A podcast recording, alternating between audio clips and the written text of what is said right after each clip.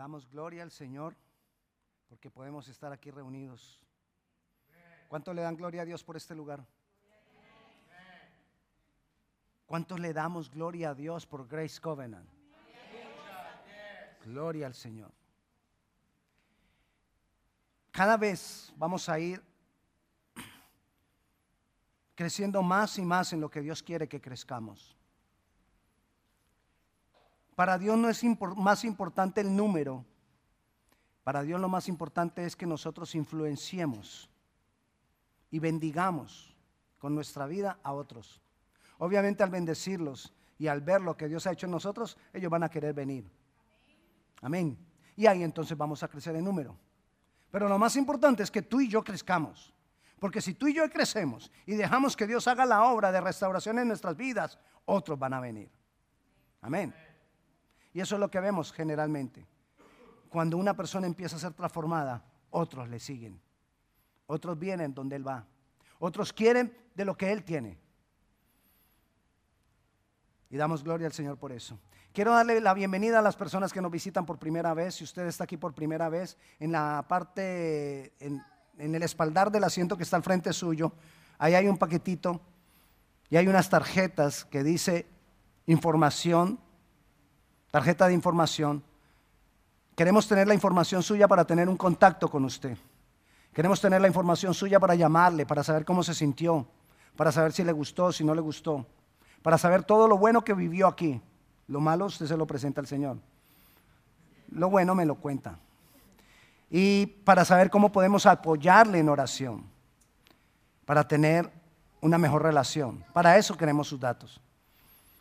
Así que por favor llene la tarjetita y cuando se vaya a ir, allá en la mesita del fondo, tenemos un obsequio para ustedes que han venido por primera vez. Entregue la tarjeta, reclame su obsequio y le esperamos que vuelva, que esté aquí con nosotros.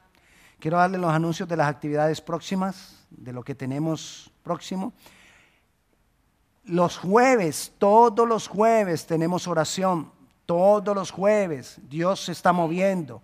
Dios está haciendo obras maravillosas. Dios está hablando. Dios está derramando su poder en los jueves a las siete y media mientras estamos orando. Así que le invito, venga, venga. Si usted está llamado a la intercesión, venga. Si usted tiene una necesidad y necesita que oren por usted, venga. Si usted no tiene nada que hacer ese día, venga. Y si usted está ocupada, ocupado, se pare ese día y venga. Pero venga, le espero, jueves 7 y 30. El, habíamos anunciado el seminario de vida en el Espíritu para el sábado está cancelado. Le voy a explicar por qué. Está cancelado porque uno de los fundadores de Every Nation, que es el pastor Rice Brooks, el fundador, es uno de los fundadores de Every Nation, nuestro movimiento al cual, hacemos, al cual pertenecemos. Él fue el que escribió el libro Dios no está muerto, de donde salió la película Dios no está muerto. Él va a estar con nosotros este fin de semana aquí en la iglesia principal dando un seminario de evangelismo de 9 de la mañana a 12 del mediodía. Entonces es importante que nosotros aprovechemos ese momento, estemos aquí, va a ser aquí en el salón principal, en el auditorio. Así que por favor, todos los que puedan sacar ese tiempo, usted está invitado para que recibamos. No va a haber traducción, pero yo sé que muchos o quizá la mayoría entienden inglés. Y si no entiende todo, por lo menos la mitad. Y si no entiende la mitad, pues lo que el Espíritu le ponga a usted en el Ahí ya le toca a usted, su, don de lengua sea activado y que escuche y que reciba y que por el don de lenguas usted, yo ya sé que fue lo que dijo el pastor Rice. Ok, entonces le invito, por eso es cancelado. Eh, tenemos tres seminarios, uno cada mes, vamos a mover los seminarios un mes. Entonces, para abril, el, vida en el Espíritu queda para abril, vida en libertad queda para mayo y vida en grace queda para junio. La vida de Jesús es una clase que nosotros estamos dando el segundo lunes de cada mes. Es una clase acerca de la vida de Jesús. Entonces, este lunes, este, lunes que viene, mañana no, el que sigue, el lunes 14 a las 7 y media les espero. Estamos estudiando la vida de Jesús. Siete y media les espero. Les aviso desde ya Por, eh, dentro de ocho días le volvemos a avisar y le decimos ya dentro de ocho días, le decimos mañana es la clase. Pero yo es para que usted vaya apartando el tiempo. Eh, la clase va a ser allá en 180. El, el seminario de evangelismo con el pastor Rice Brooks es aquí en el auditorio principal. La oración los jueves a las siete y media es allá en 180, donde nosotros estábamos antes. ¿Listo? ¿Clarito? Ok. El versículo que nos vamos a memorizar es Efesios capítulo 5, lo leímos ahora, Efesios capítulo 5, versículo 14, y dice, por lo cual dice, despiértate, tú que duermes, y levántate de los muertos, y te alumbrará Cristo. Eso es lo que dice ahí la palabra. Ese es el versículo que nos vamos a memorizar. Y de eso vamos a hablar. Hoy vamos a hablar de levántate, levántate. Hay muchas cosas de las cuales nosotros tendríamos que levantarnos. Hay muchas cosas en las cuales un momento, en, en un momento indicado, en un momento, en una situación, necesitamos ser alados para ser levantados. Y el deseo de Jesús, de acuerdo a lo que acabamos de leer, es que nosotros nos levantemos de cualquiera que sea nuestra condición que de pronto nos esté aplastando. Hay momentos en que nos sentimos en, una condición donde algo nos aplasta, donde algo no nos deja avanzar, donde algo no nos deja hacer lo que Dios espera que hagamos. Jesús le dijo, levántate a los paralíticos. Pero hoy hay paralíticos no solamente de los pies, hay paralíticos de la mente donde, donde no se puede avanzar. Muchos están, o estamos, podría ser, paralizados en nuestro ser interior. Le, dijo, levántate al ciego, porque muchas personas tienen vendas en los ojos. Hoy en día muchas personas tienen vendas en los ojos, entonces Jesús sigue diciendo, levántate, porque hay ciegos espirituales. Entonces Dios les dice, levántate. A muchos que han perdido la confianza en Dios, les dice, levántate. Le dijo, levántate al leproso. Porque el leproso vino y adoró. Y él le dijo, levántate. Y le dio una gran bendición.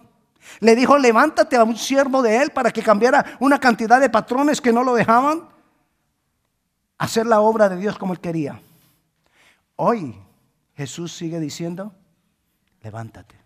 Dile al que está a tu lado, levántate, levántate. Sí, dele risa. Puede reírse si quiere, pero dígaselo, levántate.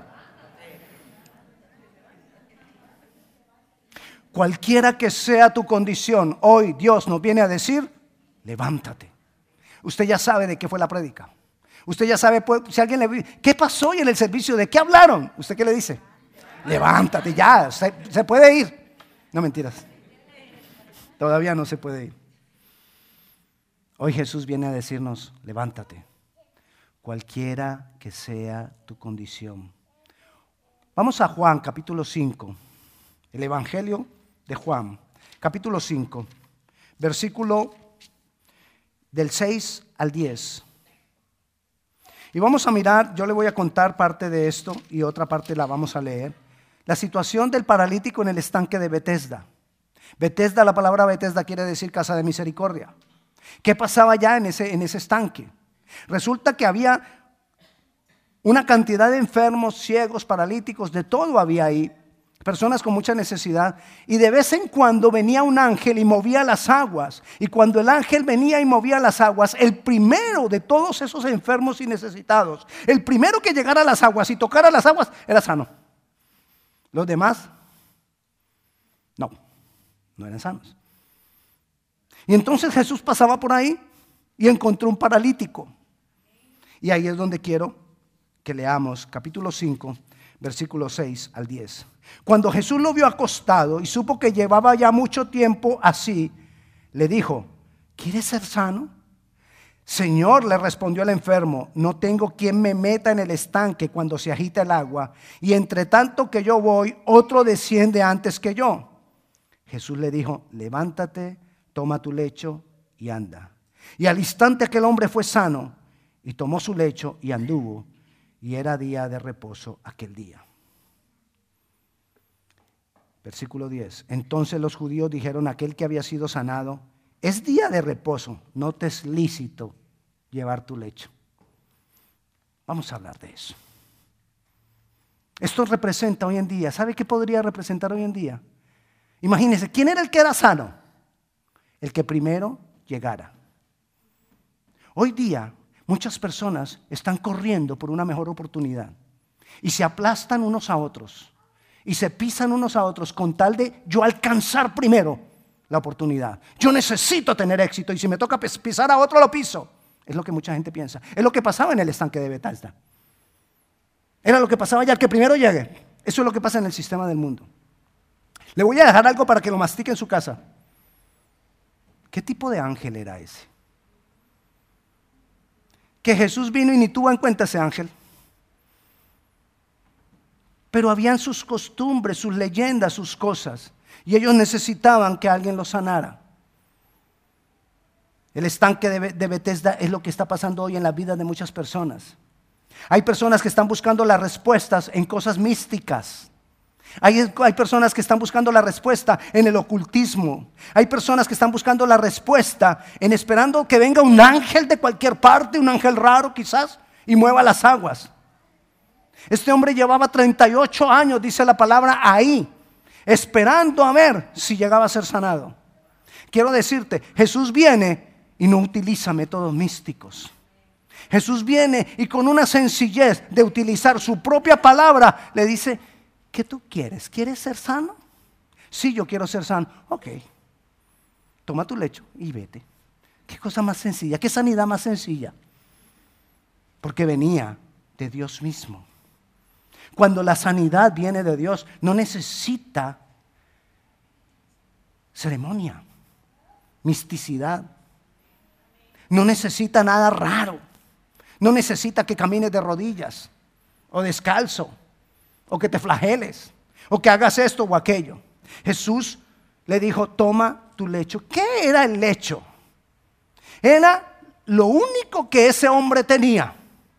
Era lo único que él, es decir, para él el lecho era todo, porque no tenía nada más. Era donde podía descansar, era su descanso, era su reposo. Y Jesús lo que le está diciendo es, tú ya no necesitas en qué reposar, porque ahora me tienes a mí. Porque me has encontrado a mí. Y eso es lo que Dios nos dice hoy a cada uno de nosotros. Tú no necesitas ninguna otra cosa en que reposar si te quieres levantar. En mí, te dice Jesús. Jesús es el que nos puede levantar de cualquier condición en la que nosotros nos encontramos. De cualquier situación en la que nosotros estemos. Jesús es el único que nos puede levantar. Porque si no pasarán 38 años y nosotros buscando la respuesta. O quizás más y nosotros esperando una respuesta. Y nosotros buscando aquí o buscando allá. Y no la vamos a hallar porque la respuesta está en Jesús, solo en Jesús. Y van a venir voces. Recuerda que fue lo último que leemos, el versículo 10 que decía, ¿qué le dijeron a él? Hey, hoy es día de reposo. No te es lícito que tú tomes el lecho y camines con él. Tú como paralítico hoy deberías estar otra vez acostado en tu lecho. Eso fue lo que le dijeron. Imagine que le digan, no, ven, no es legal que haya sido sanado. De malas, vuelve a postrarte.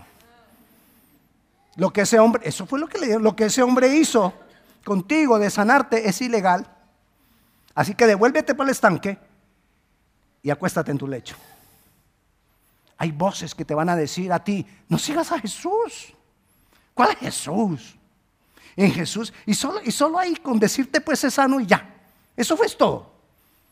Imagínate que al otro tuvo que esperar el ángel yo no sé cuántos años que viniera y que moviera las aguas para ser sano. Y tú solamente con que Jesús te dijo y ya. Esas son voces que te vienen a decir que no te puedes levantar. Son voces que nos vienen a paralizar nuestro cerebro, Voces que vienen a hablar a nuestro corazón y a decirte, para ti no hay sanidad, para ti no hay respuesta, para ti no hay un levantar, te vas a quedar ahí postrado quién sabe cuántos años. ¿Y sabes qué es lo más tremendo? Que a veces utiliza el enemigo gente que nos ama para decirnos eso. Gente que está cercana a nosotros para decirnos, ya vas a decir que porque fuiste a la iglesia ya vienes sano, pues. Ya. Vas a creer eso. Vas a creer que porque oraron por ti entonces ya no tienes nada. Cuando los médicos te dijeron que tenías esto y esto y esto y esto, ya tú vas a creer que no tienes nada. Son voces. Son voces que vienen a nosotros. Las voces que nos dicen, sigue dependiendo de lo que estabas dependiendo, sigue dependiendo de tu lecho. Voces que te dicen, tú no puedes ser sano, tú no puedes salir de tu condición, tú no te puedes levantar de donde estás. Es más, le preguntaron, ¿quién fue el que te dijo que sé sano? Eso fue lo que le preguntaron. ¿Quién fue el que te dijo? Ah, eso no es verdad. Tenemos que callar esas voces, porque es algo entre tú y Dios. Es algo personal. Es algo que nadie te tiene por qué decir, para ti no hay sanidad, para ti no hay salida, para ti no hay bendición, tú no puedes. Muchas voces nos van a decir esas cosas. Tenemos que levantarnos y depender totalmente de Dios. Cuando ese hombre cogió su lecho, estaba diciendo, yo ahora dependo de Jesús. Y caminaré y seguiré en pie y me sostendré porque Jesús es el que me ha levantado. Hoy te dice a ti Jesús, levántate. ¿Cómo te dice Jesús? Levántate. ¿Qué necesitamos? Depender de Él. Tira el lecho. Tira el lecho. Aquello de lo que tú dependes, tíralo. Ahí le estás demostrando a Jesús que crees en Él. Yo no te estoy diciendo que mañana no vayas a trabajar. Ay, por fin el pastor dio la palabra que esperaba. Mañana ya no me tengo que levantar a las cuatro y media de la mañana, el tráfico. No, ya, me salvé. No, yo no te estoy diciendo eso. Pero es algo entre tú y Dios. Vayamos a Lucas. Adora a Dios adora a Dios. Si tú quieres ser levantado, si tú necesitas ser levantado, tú necesitas adorar a Dios. Tú necesitas adorar, honrar a Dios. Iba Jesús por el camino, vamos a Lucas capítulo 17. Iba Jesús por el camino entre Jerusalén y Damasco, quizás, porque eh, eh, se encontró algunos samaritanos. Jesús, perdón, Jesús. Lucas capítulo 17. Entonces, dice en Lucas capítulo 17, vamos a leer hasta el versículo, desde el 15 hasta el 19, y dice así. Le voy a contar. Jesús va por el camino y se encuentra diez leprosos. Pero ellos de lejos empiezan a gritarle porque ellos no se podían acercar a la gente porque eran considerados inmundos. Entonces, Jesús, ellos le empiezan a gritar a Jesús, Jesús, hey, Jesús, maestro, ten misericordia de nosotros, sánanos. Y Jesús, la costumbre que era que cuando un leproso era sanado, ellos estaban en las afueras de la ciudad. Y si un leproso consideraba que había sido sanado, entonces tenía que ir al sacerdote de la, de la ciudad, presentarse al sacerdote. El sacerdote lo revisaba, le revisaba que verdaderamente había sido sano de la, de la lepra. Y entonces el sacerdote lo autorizaba para vivir una vida de comunidad dentro del pueblo. Entonces Jesús la respuesta que le da cuando ellos empiezan a gritarle de lejos, Jesús, Jesús, ten misericordia de nosotros. Maestro, le dijeron, Jesús, maestro, ten misericordia de nosotros. Jesús lo que le responde y les dice, vayan y preséntense al sacerdote. No les dijo, sean sanos. La sencillez de Jesús. No le dijo, ay, ahora en el nombre de Jesús. Rayos y centellas y no. Nada, solo le dijo, ¿tienes fe en mí? Ve al sacerdote. Y él les dirá si pueden estar en el pueblo. ¿Cuál era la idea? Que ellos por la fe actuaran. Y los diez por la fe se fueron para el sacerdote. Cuando iban en el camino, fueron sanos y se les quitó la lepra. ¿Por qué? Por la fe. Pero esa fe era una fe limitada. Era una fe que solamente servía para sanidad, para nada más. Y hay mucha gente que está buscando hoy en día a Dios solamente porque Dios le responda un milagro. De los diez, uno se devolvió a darle la gloria a Dios. Uno no le importó ir a donde el sacerdote. Uno dijo, yo tengo otro sacerdote más grande. Yo tengo otro mayor que mi Jesús. Y se fue para donde Jesús. Y se postró ante Jesús. Y dio gloria a Dios. Y ahí es donde vamos nosotros a leer. Lucas capítulo 17, versículo 15. Entonces uno de ellos, viendo que había sido sanado, volvió glorificando a Dios a gran voz y se postró rostro en tierra a sus pies, dándole gracias.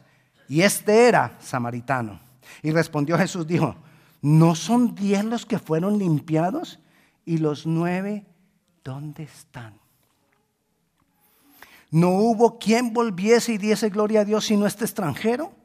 Y le dijo, levántate. Él estaba postrado adorando a Jesús. Y le dijo, levántate, vete, tu fe te ha salvado.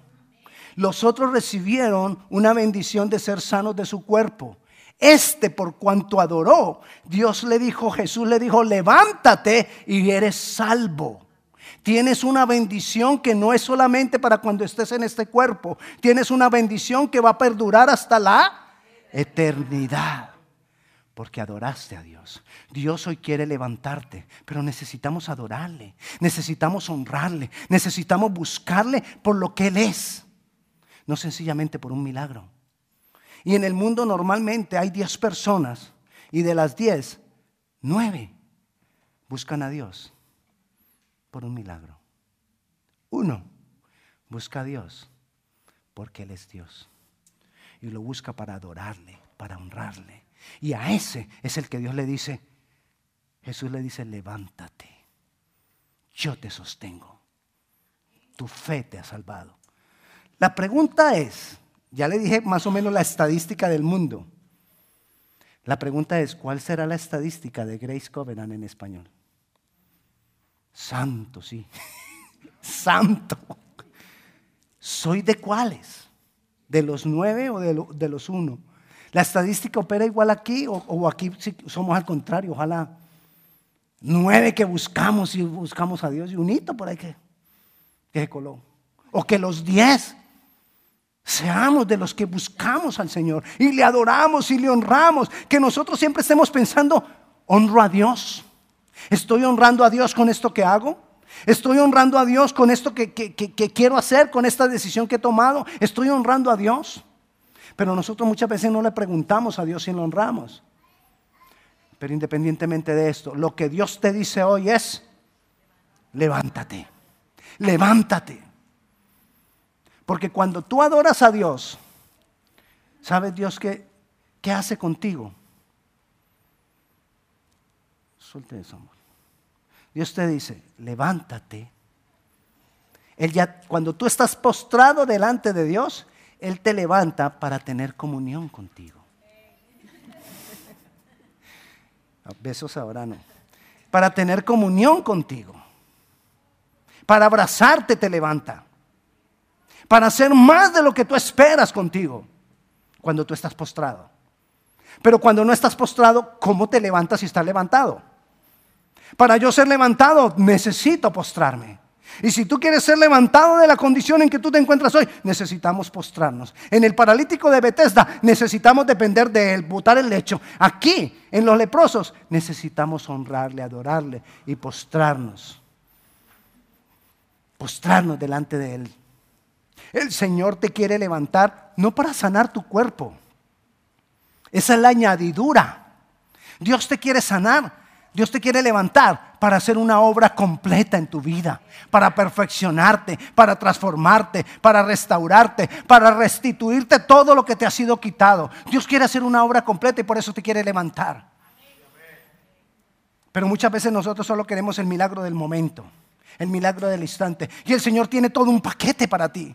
El Señor tiene todo un paquete para ti.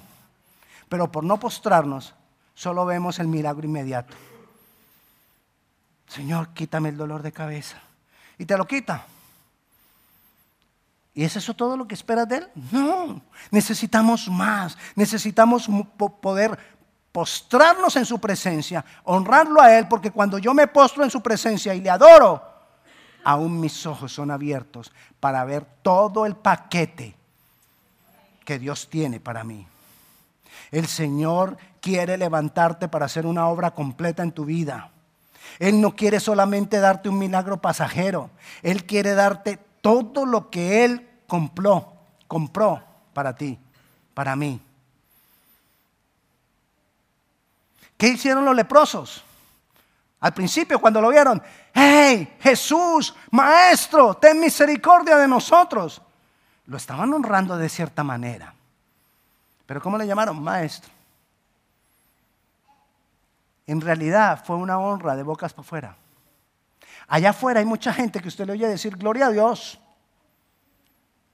Pero ¿será algo profundo en su corazón ese gloria a Dios? ¿O será algo de bocas para afuera? Se ven artistas que hacen unos espectáculos que tendríamos que censurarlos. Y sin embargo al final dicen, gracias a Dios. Ay, no, él como que es cristiano porque al final dijo que gracias a Dios. Así somos a veces. Fulanito, ay, él como que es cristiano, ¿viste que dijo gloria a Dios? Él es cristiano seguro. Eso no nos hace cristianos. Eso nos hace uno de los diez leprosos. Pero no nos hace aquel que verdaderamente le dio la gloria a Dios. La pregunta es, ¿estoy dándole yo la gloria al Señor con mi vida? ¿Estoy honrando al Señor porque Él quiere levantarte de cualquier condición que tú andes? Cuando tú te postras, cuando tú le adoras. Pronto viene Semana Santa y las iglesias se llenan en Semana Santa. Esta iglesia se llena en Semana Santa. Pero ¿cuántos verdaderamente ese día están honrando a Dios? Y no van a la iglesia porque es que es Semana Santa. Es más, yo, espero que esta también se llene. Pero ojalá no de diez leprosos, sino de uno sano que vino a darle la gloria y la honra al Señor. De esos, que estemos llenos de esos. Ahora, si usted puede invitar a alguno que, usted, ay, no, a fulano no, mejor no lo llevo porque ese, no, tráigalo. Aquí lo volvemos. Aquí el Señor lo vuelve. Dios te está diciendo, levántate. Lucas capítulo 8. Lucas capítulo 8, el versículo 54 y 55. Voy a contarle aquí otra historia, donde Jesús también dice, ¿de qué es que, de qué es que estamos hablando? Levántate, ¿de qué estamos hablando? Ok, resulta que un principal de la sinagoga fue a buscar a Jesús. La gente estaba alrededor de Jesús y él corre a buscarle y le dice, Jesús, Jesús, mi hija está enferma, está muriendo. Y viene otro y le dice, ya no le pidas nada a Jesús, tu hija acaba de morir. Y ese hombre, imagínese que le digan eso. Entonces ese hombre, estando ahí en la presencia de Jesús, eso es lo que vamos a leer, lo que pasó ahí en ese momento. Capítulo, capítulo 8, versículo 54. Jesús entonces fue a la casa y dice, mas él, tomando de la mano a la niña, clamó diciendo, muchacha, ¿qué le dijo? levántate. Entonces su espíritu volvió e inmediatamente se levantó y le mandó que se le diese de comer. Estaba muerta. En otro de los evangelios dice que no estaba muerta, sino que dormía. ¿Sabes por qué Jesús dijo, ella no está muerta, ella duerme? Porque Jesús sabía la obra que él iba a hacer con ella. Porque Jesús sabía que Él la iba a levantar. Jesús por eso le da la mano y le dice, levántate. ¿Qué tenemos que hacer si necesitamos que Dios nos levante? Agárrate de esa mano. Agárrate de la mano del Señor y no te sueltes no te sueltes. Pase lo que pase, no te sueltes. Oigas lo que oigas, no te sueltes. Haya las distracciones que haya, no te sueltes. Haya las situaciones difíciles que haya, no te sueltes. Hay cosas que te van a ayudar a mantenerte aferrado de la mano de Dios. La iglesia. La iglesia te ayuda. Porque el enemigo quiere poco a poco. Como si, si, yo estoy agarrado de la mano de Dios, Él me va a levantar. Entonces, ¿qué busca el enemigo? que yo me suelte. Es como cuando estoy en arena movediza. Si yo me suelto de esa mano, por mucho alborote que haga por salir, entre más alborote que haga, más me hundo. Pero si estoy agarrado de la mano, voy saliendo. ¿Qué hace el enemigo? Tratar de soltarnos de la mano de Dios. ¿Qué quiere hacer el diablo? Tratar de soltarme de la mano de Dios. Y él lo va haciendo paso a paso, poco a poco. ¿Qué hace? Este, el enemigo es comparado con un león. ¿Qué hace el león? Espera a ver cuándo el más débil es apartado de la manada. ¿Qué va a hacer el diablo? Paso a paso, poco a poco, sutilmente te va a querer separar de la manada. Te va a querer debilitar de alguna manera. ¿Cómo nos debilitamos? Cuando no tenemos disciplinas espirituales. Entonces va a empezar a evitar que tú tengas disciplinas espirituales. Y cuando menos pensamos, somos presa del enemigo. Y se nos viene encima. Y quiere acabarnos con toda. ¿Cómo lo hizo? Paso a paso. Poquito a poco. En la iglesia nosotros tenemos tiempo para adorar al Señor. En la iglesia nosotros recibimos alimento y recibimos palabra. En la iglesia nosotros compartimos y, tenemos relación con otros hermanos en Cristo. En la iglesia somos fortalecidos y somos parte de una manada. El enemigo, recibimos cobertura. El enemigo no tiene facilidad cuando tú mantienes en la iglesia. Más aún cuando tú empiezas a servir al Señor en la iglesia. Cuando tú tienes a, hacer, a tener un compromiso mayor con Dios, empiezan a ocurrir muchas cosas porque el enemigo no tiene cabida. El enemigo va a querer. El enemigo va a intentar. Pero no hay cabida. El enemigo quiere alejarte de la manada. Levántate tú que duermes. Tres cosas hemos hablado y te las voy a resumir. Uno, toma tu lecho. Entrégale aquello de lo que tú has dependido al Señor y Él te levanta. Dos, ¿recuerdan el dos? El ciego, perdón, el leproso. Dale la gloria al Señor, honralo, póstrate, adóralo y Él te va a levantar. No para darte un milagro pasajero, sino para darte todo el paquete. Y tres, tómate de la mano y no te sueltes. No dejes que el enemigo poco a poco te vaya aislando de lo que Dios quiere hacer contigo. Y créelo, hoy Dios te dice, levántate, levántate. Vamos a orar.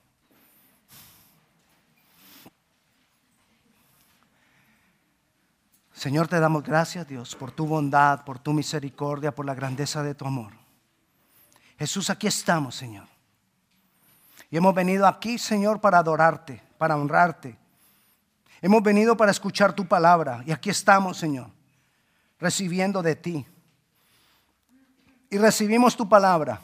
Y recibimos lo que tú nos has dicho hoy. Eso que tú nos has dicho hoy, levántate, hoy lo recibo. Y tomo la decisión de levantarme tiro mi lecho. Dependo de ti, Señor. Jesús, hoy tomo la decisión de depender completamente de ti. Tiro mi lecho. Jesús, tomo la decisión de honrarte, de adorarte, de seguirte. Tomo la decisión de agarrarme de tu mano y no soltarme. Tomo la decisión de estar pegado a ti, Señor. No voy a atender las voces que me quieren separar de ti que me quieren separar de la manada. No voy a aceptar las voces que me quieren separar o traer duda de lo que tú quieres hacer conmigo. Hoy tomo la decisión de levantarme. Señor, te damos gloria, te damos honra. Levanta tus manos, yo quiero bendecirte. Padre Celestial, en el nombre de Jesús, yo declaro que la palabra que tú has traído hoy se hace manifiesta sobre cada vida en este lugar, Señor. Y yo declaro que el Espíritu Santo viene a traer esa convicción de que nos levantas, tú nos levantas, tú nos levantas, tú me levantas hoy, Señor, tú me levantas hoy, oh Dios, tú me levantas hoy, yo lo creo, yo lo recibo en el nombre de Jesús. Yo recibo esa palabra y me levanto, Señor, en autoridad, en poder, en convicción, para no dejar que el enemigo trate de destruirme. En el nombre de Jesús, amén y amén. Y la paz de Dios sea con cada uno de ustedes. El Señor les bendiga. Atiéndame un instante. Este libro se llama El diseño de la iglesia. Este libro está escrito por la apóstol Cielo Castaño, es una mujer apóstol en Cali, Colombia. Fue la persona que me formó a mí por 20 años.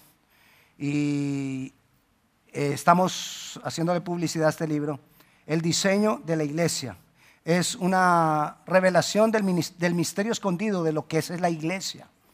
Así que si usted está interesado en llevar el libro, por favor se pone de acuerdo con Natalia. Natalia es la señora que dirige la alabanza nuestra. Ella tiene los libros. Si usted quiere uno, por favor póngase.